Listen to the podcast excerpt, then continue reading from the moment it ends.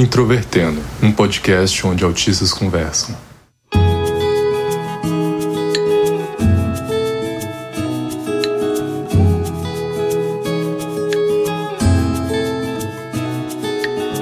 Olá para você que é ouvinte do Introvertendo, esse podcast feito por autistas para toda a comunidade.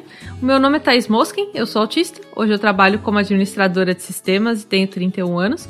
E hoje eu vou ser host desse episódio em que a gente vai falar sobre alexitimia. E eu não sei como eu me sinto sobre gravar esse episódio. E aí, eu sou o Michael, o Gaivota. A Thaís já fez a primeira piadinha e eu estou pensando em outra. Mas eu não sei descrever como, como eu sinto em relação a Thaís também. Apesar de eu provavelmente ser um dos melhores aqui em descrever as minhas emoções. Olá pessoal, eu sou o Paulo Larcon. Após cinco anos, esse episódio finalmente está sendo feito e eu não sei como me sinto sobre isso. E você pode nos encontrar no Facebook, Twitter e Instagram, procurando por Introvertendo. E a gente também tem o site, introvertendo.com.br. Além disso, você pode nos apoiar pelo PicPay ou pelo Padrim, além de ajudar muito e sem gastar nada nos divulgando nas suas redes sociais. E se você nos ouve pelo Spotify, lá tem a ferramenta de avaliação, então por favor nos avalie, que ajuda bastante. E se nos ouve pelo Apple Podcasts, também deixe lá sua avaliação e um comentário que a gente agradece. O Introvertendo é um podcast feito por autistas com a produção da Super Player Company. Alexitimia é um termo que significa sem palavras para as emoções. E quando a gente fala que uma pessoa tem alexitimia, a gente se refere justamente às pessoas que não conseguem ou perceber o que suas próprias emoções são, ou então descrever o que as suas emoções são. É, são coisas correlacionadas, porém diferentes, e não necessariamente isso significa que a pessoa não tem emoções, que é diferente do termo usado, por exemplo, para psicopatia. Existem estudos que dizem que existe uma prevalência relativamente alta de alexitimia entre autistas, de quase 50% de autistas apresentando sinais de alexitimia. Como você disse, Thaís, o, alexitimia ela tem uma prevalência bem mais alta entre autistas comparado com a população geral. Enquanto a população geral tem em torno de 4% de, de pessoas com alexitimia, entre autistas isso vai para 49%, quase 50%, bem alto. As pessoas que têm somente alexitimia, ela pode ser congênita, né? a pessoa já nascer com isso, ou pode ser adquirida por um dano neurológico, algum acidente, algum problema que tenha causado danos ou na, na comunicação entre os hemisférios do cérebro ou em algumas regiões também do cérebro podem provocar a alexitimia. É, os sinais dela são compostos por quatro fatores. Né? O principal é a dificuldade em compreender os próprios sentimentos.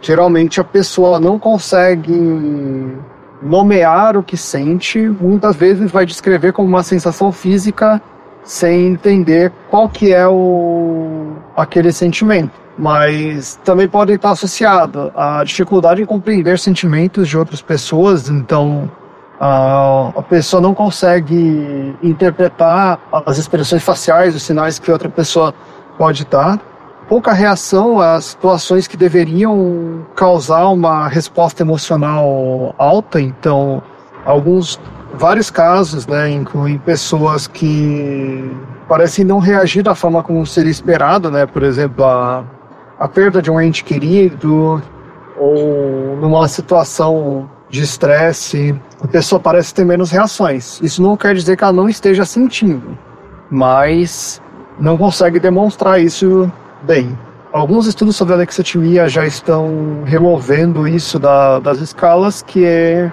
mas que é, que é também bem comum é, a pessoa ser pouco imaginativa, ser muito material na, na forma como pensa, né? Não, não conseguir imaginar coisas, principalmente que, que não sejam concretas, né? O que eu acho interessante, pelo menos do que eu vi até hoje, é que a lexitimia tem algo muito parecido com o autismo no aspecto de não se ter muita certeza de como rastrear o que levou aquele quadro. Não é algo que a gente consiga muitas vezes fazer uma relação direta, de analisar uma pessoa e saber se foi um acidente específico, se foi ao longo da vida da pessoa que é, algum quadro social, é, as relações sociais da pessoa levaram à alexitimia, ou mesmo se ela nasceu assim. E um questionamento que eu vou colocar até antes da gente seguir com a parte mais científica, até que ponto, quando a gente fala da dificuldade de descrever emoções nos autistas, isso tem mais relação com realmente ser alexitimia ou será que isso tem mais relação com aquela característica que a gente tem de se importar muito com o significado literal das palavras? Porque eu me lembro de, em muitos momentos, principalmente na infância, mas também na adolescência, início da vida adulta, perguntar, em alguns casos, o que significava exatamente alguns sentimentos. Então, o que exatamente significa amor? Como você sabe que você sente amor por alguém? E já me foi perguntado: ah, você ama tal pessoa? Você ama seu namorado? Você ama sua mãe? E eu já dei respostas, amo, acho. Então aquele amo e você para pra pensar, é, acho que é. Porque eu não tenho uma definição clara do que são algumas das emoções que se sente. É uma definição muito frágil para que eu consiga expressar com certeza que aquele sentimento que eu estou tendo é traduzido por esta palavra. E como eu não consigo sentir exatamente o que as outras pessoas estão sentindo para saber que se elas estão usando a mesma palavra que eu, eu tenho dificuldade de fazer a comunicação do que é que eu estou sentindo no momento. Queria saber se vocês, Paulo e Maicon, tem também essa sensação ou se para vocês é diferente? É, uh, o exemplo que a Thaís deu foi o, é o sentimento mais complicado de todos, né? O amor, se, é, que se não fosse complicado, não teriam, não teriam poetas até hoje tentando definir isso. No meu caso, como eu falei, eu geralmente tenho uma capacidade boa de, pelo menos, entender o que eu tô sentindo. Realmente tenho uma dificuldade grande de explicar, mas no meu caso é mais por ser prolixo do que ser pendante. Eu não tenho esse pendantismo que a Thais tem de, tá, mas o que que significa isso? Qual é o exato significado disso? Geralmente é nessa parte que eu fico quieto tento descobrir por mim mesmo o que significa isso, e quando eu tô satisfeito com uma resposta do que significa isso, isso é isso e ponto. Vem a minha dificuldade fica mais na parte de ter que explicar pra pessoa como que eu cheguei nessa linha de pensamento de, tá, beleza.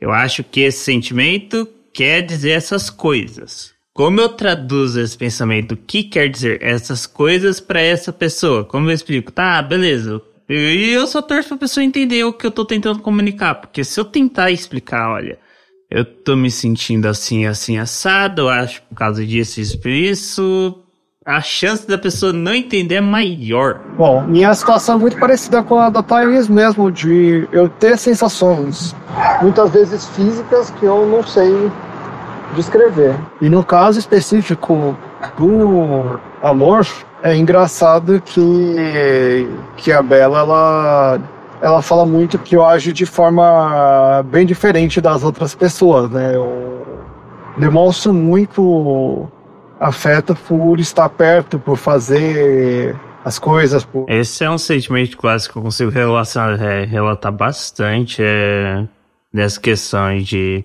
eu sou muito mais vou e faço do que tipo vou e falo, tipo é, provavelmente se vocês nunca vão ouvir falar, ah, eu gosto de você, você é meu amigo, é bem mais fácil tentar fazer alguma coisa. Nesse sentido, eu entendo bem o Paulo. Para mim, o ato tem que ser o ato, separado de qualquer conexão verbal. Eu concordo, também tem muitos casos que eu me lembro que eu agia de forma a ajudar alguém, porque eu me preocupava com aquela pessoa, e que eu vou me arriscar a dizer eu gostava ou gostava muito ou amava a pessoa. E não necessariamente isso era percebido pela outra pessoa, justamente porque é uma forma um pouco diferente de se expressar um sentimento, digamos assim. E nisso a gente está falando sobre sentimentos positivos, né? Então, estamos fazendo algo por alguém porque tem um sentimento positivo atrelado. Por outro lado, quando eu tô irritada, incomodada, estressada, em alguns casos eu consigo relacionar o que está acontecendo. Então, nossa, aconteceram muitas coisas no trabalho e por isso eu estou me sentindo estressada agora. Mas existem muitos momentos em que eu não sei o que está acontecendo e eu uso o termo incomodada. E isso serve, de certa forma, para tentar expressar um conjunto de coisas que são ruins e que eu não consigo direcionar muito bem a descrição. Para vocês, tem algo similar também? Eu costumo associar muito a sensações físicas mesmo. Então, ah, eu estou com dor de cabeça, Algumas coisas eu, eu não tinha explicação melhor do que eu estou me sentindo sufocado. Em outros casos também seguia nessa linha do estou incomodado. Não consegui trazer isso para uma sensação física também, nem, uma, nem um sentimento específico. Mas hoje eu consigo descrever melhor, na verdade, essas sensações já foram temas de, de terapia para mim, entender o que, que significava cada uma dessas coisas. Comentei mais cedo no episódio, na introdução, em que eu considero que eu tenho uma capacidade muito boa de escrever como eu tô me sentindo, mas isso é algo que, que nem o Paulo comentou, surgiu. No meu caso específico, surgiu por necessidade, surgiu também dentro da terapia, de uma necessidade de entender o que eu estava sentindo para poder entender como que eu poderia lidar com aquela situação. Essa explicação do Paulo foi perfeita para explicar o que eu queria dizer. Eu consigo explicar, mas normalmente eu tenho que atrelar as emoções a algo físico, a algo que seja fácil de transcrever um fenômeno, que nem é. Beleza, eu sei que eu tô com ansiedade porque tem hora que meu coração parece que eu vou infartar. Essa é simples, é. Beleza. É, o peito está doendo, é, tá dando falta de ar, tá dando dor de cabeça. Eu não consigo dormir, apesar de eu dormir muito fácil. São coisas assim que é muito fácil atrelar esses aspectos físicos a algum estado de emoção quando você entende que eles geralmente estão correlacionados. Aí dá pra fazer um, uma causa e efeito em cima disso. Eu estou com ansiedade atacada, meu peito está doendo. Isso tá para acontecer. E isso está me preocupando. Com isso eu consigo ir explicar para outra pessoa ainda que seja dessa forma meio artificial. Tipo, eu não estou explicando exatamente o que eu estou sentindo para a pessoa. Eu estou listando os efeitos que estão me fazendo sentir assim. Ou pelo menos o que eu acho que eu estou sentindo. Porque eu também não tenho certeza se é isso mesmo, caramba. Bom, vocês fizeram várias relações entre sensações físicas com os sentimentos. E eu queria também saber se vocês às vezes confundem as coisas umas com as outras, porque a gente está partindo do pressuposto de que se eu estou tendo tal sensação física, logo isso expressa tal outro sentimento. Mas nem sempre é uma relação tão simples, tão direta. Por exemplo, em vários momentos eu não tenho certeza se eu estou estressada, se eu estou com dor de barriga ou com cólica. As três coisas parecem iguais e eu demoro um tempo para descobrir qual delas está acontecendo. Eu posso achar, nossa, eu estou muito estressada. E de repente eu vou ver, não, eu só estou para ficar menstruada mesmo. Beleza, tá tudo certo. Então, para vocês isso ocorre também? Olha, isso ocorre bastante eu tenho algumas sensações em, situações de estresse que se parecem muito com começar a ficar doente, começar a ter dor de cabeça, um, uma sensação ruim no corpo, né? Um, um mal-estar que, que depois pode se desencadear ou em uma gripe ou em um ou ser só uma resposta ao estresse, né? Eu considero que eu estou doente quando aparece um, um sintoma um pouco mais grave, tipo febre. Comigo ocorre de forma muito parecida com a do Paulo. E agora, comecinho de janeiro, eu passei metade do mês passando mal. Eu não consegui ligar, uai, porque eu fiquei ruim do nada. É, até que eu percebi que no comecinho do mês eu tinha passado muito estresse por algo muito específico no trabalho mas como esse tipo de estresse era num cunho relacional, não era num cunho pessoal, era algo totalmente ligado ao trabalho, era algo totalmente ligado ao meu as coisas que eu ataco minha hipersensibilidade. E então, assim, eu não consegui relacionar, mesmo quando eu tava com o peito doendo pra caralho. Eu sei que são sintomas típicos dos meus ataques de ansiedade. Eu não consegui ligar, isso é estresse, eu não consegui ligar que eu tava tendo ataque de ansiedade no meio da noite, porque eu simplesmente não consegui fazer essa ligação. Pera, é, eu tô assim porque eu me estressei no trabalho, porque para mim era algo... Nunca tinha acontecido antes também, eu, eu nunca tinha me estressado com algo de trabalhar ao ponto disso me levar a um ataque de ansiedade. Então é tipo, Beleza, eu simplesmente não consegui ligar as duas coisas. Eu precisei de quase dois meses para descobrir isso. Pra eu pelo menos tentar descobrir, eh, chegar a essa conclusão que cheguei agora. Engraçado que você estava, ou barra está, gostando bastante do seu trabalho e mesmo assim isso traz incômodos, né? Como tem essa questão que a Thais comentou agora de eu estar gostando do meu trabalho, ser um ambiente que no geral eu tenho uma relação positiva, para mim simplesmente é, crashou minha cabeça. Não, não tinha como eu ligar a sensação negativa que eu estava tendo à experiência positiva que eu estou tendo de estar trabalhando lá. As duas coisas simplesmente não conectaram na hora na minha cabeça. Vocês acham que as reações que vocês têm costumam ser diferentes das reações que as outras pessoas têm em casos relacionados à alexitimia, por exemplo, quando falam do luto, que uma pessoa com alexitimia muitas vezes pode não parecer estar triste, não parecer se importar com algo, sendo que no final nós estamos nos importando com aquilo, só que a expressão é diferente. Para vocês isso acontece também? Isso também acontece comigo.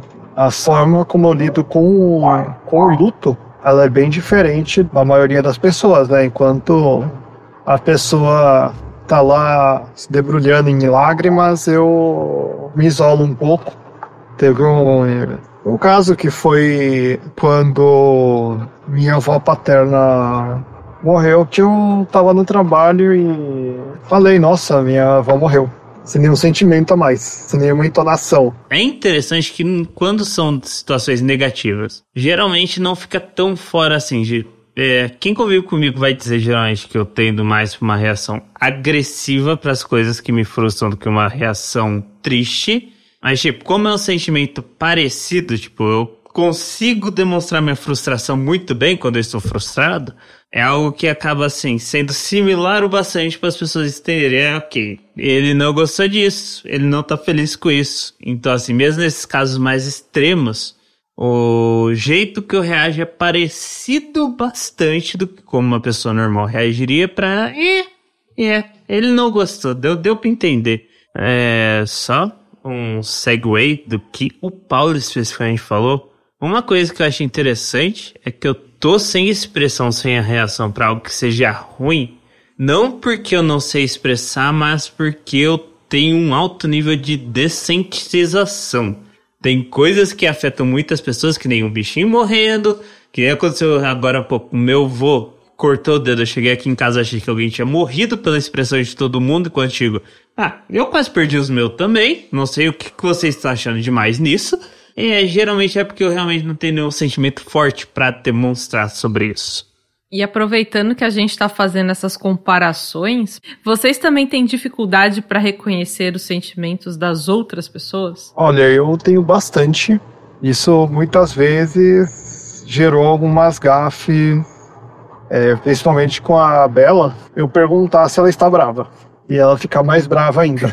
A Bela me parece muito alguém que se você pergunta se ela tá brava e ela tá brava, ela, tipo, fala, não, não tô, imbecil, alguma coisa assim.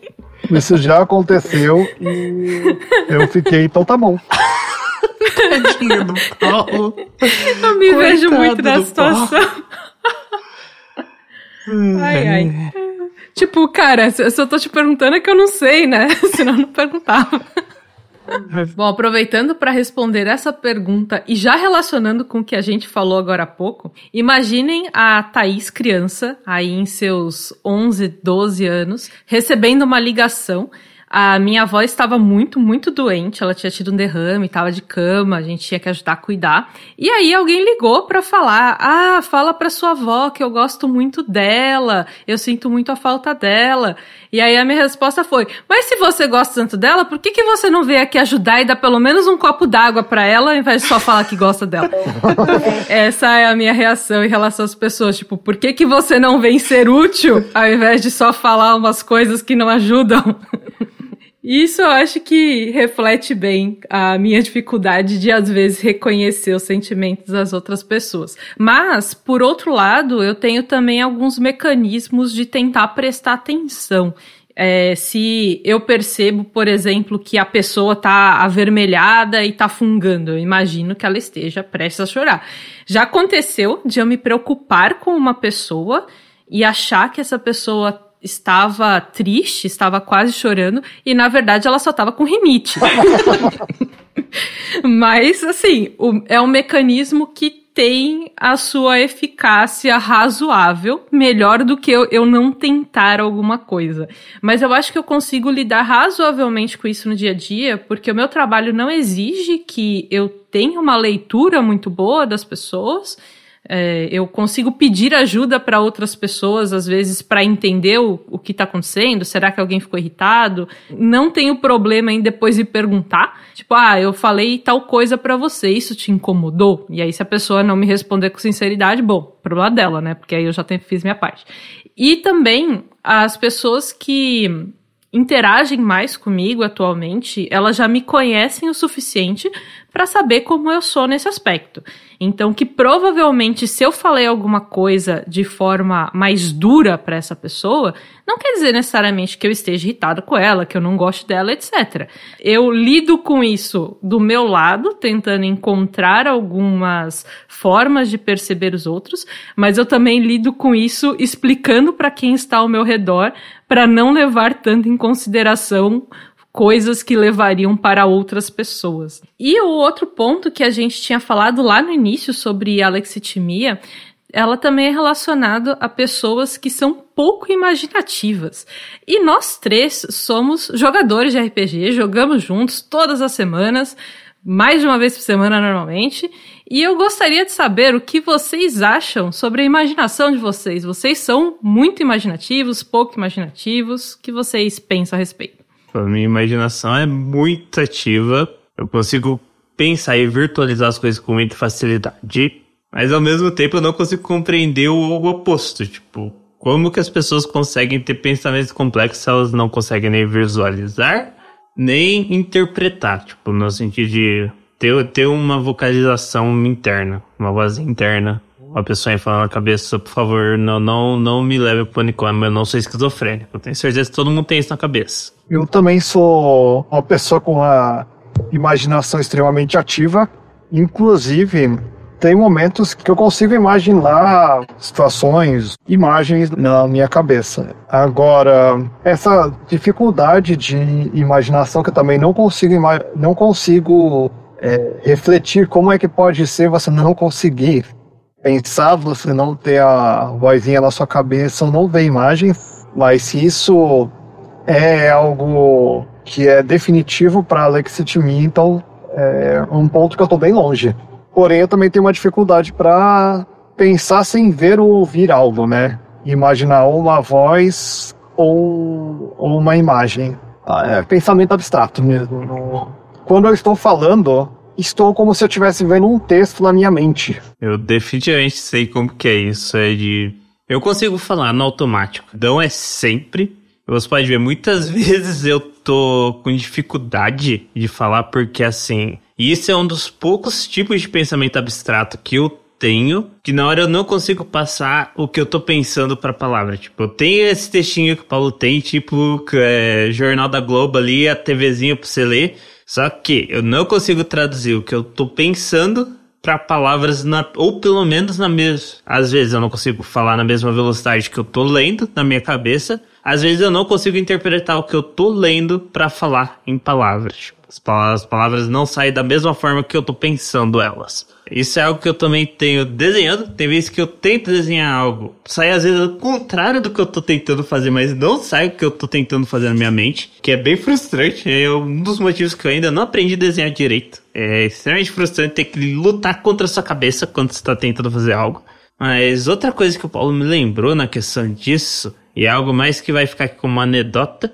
Eu sou uma pessoa que, tipo assim, eu tenho uma facilidade enorme para bem literalmente sonhar acordado. Então não é comum, tipo assim, eu simplesmente tá fazendo algo, desligar a cabeça, focar na minha imaginação, focar, por exemplo, às vezes tô focado em alguma história que eu tô trabalhando em cima, focar nisso, às vezes em um personagem específico até, e, tipo, tá tão focado nisso, tão focado nisso, que às vezes eu tenho. A minha movimentação fica involuntária, tipo, eu reajo como o personagem reagiria naquela situação. Os meus sentimentos, é, ironicamente, é, sai tipo, tipo, se eu tô numa cena muito triste, focado nisso, no personagem que tá numa situação de muita dor, tipo, eu involuntariamente vou ficar triste também, tipo, e às vezes eu tô lá sério trabalhando em algo muito focado ao mesmo tempo, tipo, no trabalho. E do nada parece que eu tô ficando triste, tipo. Sendo que não, só tipo, a história tá muito boa, pessoal. Tipo, eu recomendo. Se um dia eu conseguir escrever isso, se eu tiver o foco bastante pra escrever isso, eu recomendo vocês lerem, tá? Muito bom. Mas fica como uma anedota. Eu percebo que no meu caso, o, a minha imaginação, ela não é disruptiva e eu sou muito ruim em improvisar, comparado a outras pessoas que eu percebo pelo menos mas eu sou muito imaginativa. Então, se eu tiver uma base a partir da qual eu possa construir outras ideias, então construir uma história, acontecimentos ali dentro, construir personagens, pensar em como uma coisa se relaciona a outra, isso eu consigo fazer muito bem e é algo também muito prolífico. Eu posso passar muitas e muitas horas fazendo aquilo se eu tiver em alguma atividade que não seja do meu interesse, então, sei lá, tô lavando a louça, eu começo a pensar em várias dessas possibilidades dentro dessas histórias. Mas eu preciso ter uma base na qual me apoiar. Eu já percebi que se eu tento criar alguma coisa do zero, eu não consigo gerar nada também. Ainda assim, eu de forma alguma diria que eu sou uma pessoa pouco imaginativa. Eu acho que você tocou num ponto interessante, Thaís. Eu também tenho tanta dificuldade de criar algo a partir do zero. Tanto é que uma das minhas coisas favoritas geralmente envolvem, é, se falando de ficção, é tanto ficção alternativa, seja biologia, seja história, porque é muito mais fácil para mim criar algo com base de algo que eu já conheço previamente. Apesar de que, do outro lado, na questão de ter insights, que eu acho que é a melhor forma de traduzir o que você falou, tenho dificuldade disso. Só que é algo extremamente voluntário. Tipo, se eu tentar voluntariamente tentar inovar em algo, eu não consigo. Tipo, se eu tentar aqui agora, tá, beleza. O que, que eu quero fazer pro meu TCC que tem que ser algo que ninguém nunca fez antes vai revolucionar a paleontologia? Puta que pariu, eu tô nessa pergunta faz o? Uns seis anos já. Todas as respostas que eu cheguei, tipo, foi coisas tipo, ah, nossa, isso aqui é interessante, né? Deixa eu anotar isso aqui pra pensar nisso depois, tá? Ninguém nunca pensou nisso antes. Nossa, será que essa criatura era assim? Será que isso aqui funcionava de jeito? Eu deixo pra lá, depois eu vejo que, pera, isso aqui realmente ninguém nunca trabalhou nisso. Pera, como ninguém nunca percebeu isso? Isso é óbvio. A gente falou bastante no episódio sobre a nossa relação com as nossas emoções, então o que a gente consegue descrever melhor ou pior, o que a gente consegue sentir ou o que a gente consegue expressar.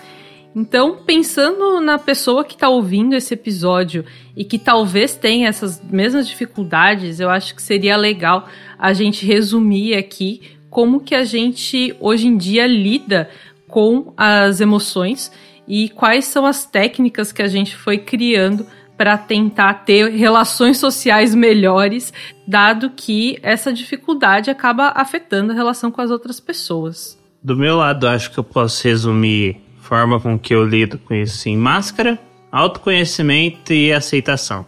Máscara para lidar com quando as coisas podem ser automáticas, como eu falei, de sempre estar tá rindo.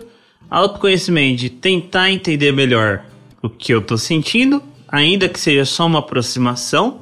E aí veio o que eu acho que é a chave, que eu aceito também, tipo, aceitar que, tipo, eu tenho um limite do quão bem eu consigo interpretar essas coisas, tipo. E isso vai ter que bastar, tipo, isso tem que ser bom bastante. Eu tenho que me virar com o que eu sei. Não, não, não adianta ficar ponderando o que é o amor. Então eu prefiro me focar no quão bem eu consigo entender essas coisas, quais são os proxies que eu posso achar para essas coisas, quais são as relações que eu posso fazer e tentar chegar na melhor aproximação que eu consigo. Porque é um negócio. Não dá pra fugir de muitas interações sociais que a gente tem no dia. E quando dá pra fugir, a gente foge. Então, assim, eu tendo esse bom o bastante, já é o suficiente para eu ir me virando, cara. E beleza, nem sempre é o suficiente, nem sempre dá certo, às vezes dá errado, às vezes dá muito errado. Às vezes eu tô rindo da morte de um cachorrinho sem nem prestar atenção. Na medida do possível, eu vou tentando evitar essas coisas e, com o aprendizado que a gente vai ter pelo tempo, corrigir as coisas que dão errado. É, eu acho que essas dicas do, do Michael são muito boas. E outra que eu acrescentaria é que se você tem a oportunidade de fazer uma terapia com um psicólogo, acho que esse é um bom tema para você levar para terapia. Vai te ajudar, ou deveria te ajudar pelo menos. Tá? Inclusive, nessa semana de gravação desse episódio, esse foi o principal tópico da minha terapia. Eu concordo com os pontos trazidos, então vou só acrescentar, não vou repetir. Então, uma das coisas que eu tento fazer para me onerar menos é informar as pessoas que têm relações mais próximas comigo, seja no trabalho, seja na vida pessoal, a respeito desse tipo de dificuldade que eu tenho e que eu vou ter algumas reações diferentes. Eu vou, em alguns momentos, precisar perguntar o que está acontecendo, porque eu não vou entender que assim eu evito ter que usar a máscara o tempo todo, apesar de que às vezes já está no automático, digamos assim, eu acabo reproduzindo um comportamento que para mim não está sendo benéfico. Mas tentando melhorar o meu dia a dia, eu tento trazer essa informação para as pessoas. São poucas pessoas, então é relativamente fácil de conseguir comunicar para elas que elas têm que esperar algo diferente de mim quando se trata de emoções. Muito obrigado a todos. Esse foi mais um episódio do Introvertendo, podcast onde os autistas riem da desgraça alheia. Sem querer.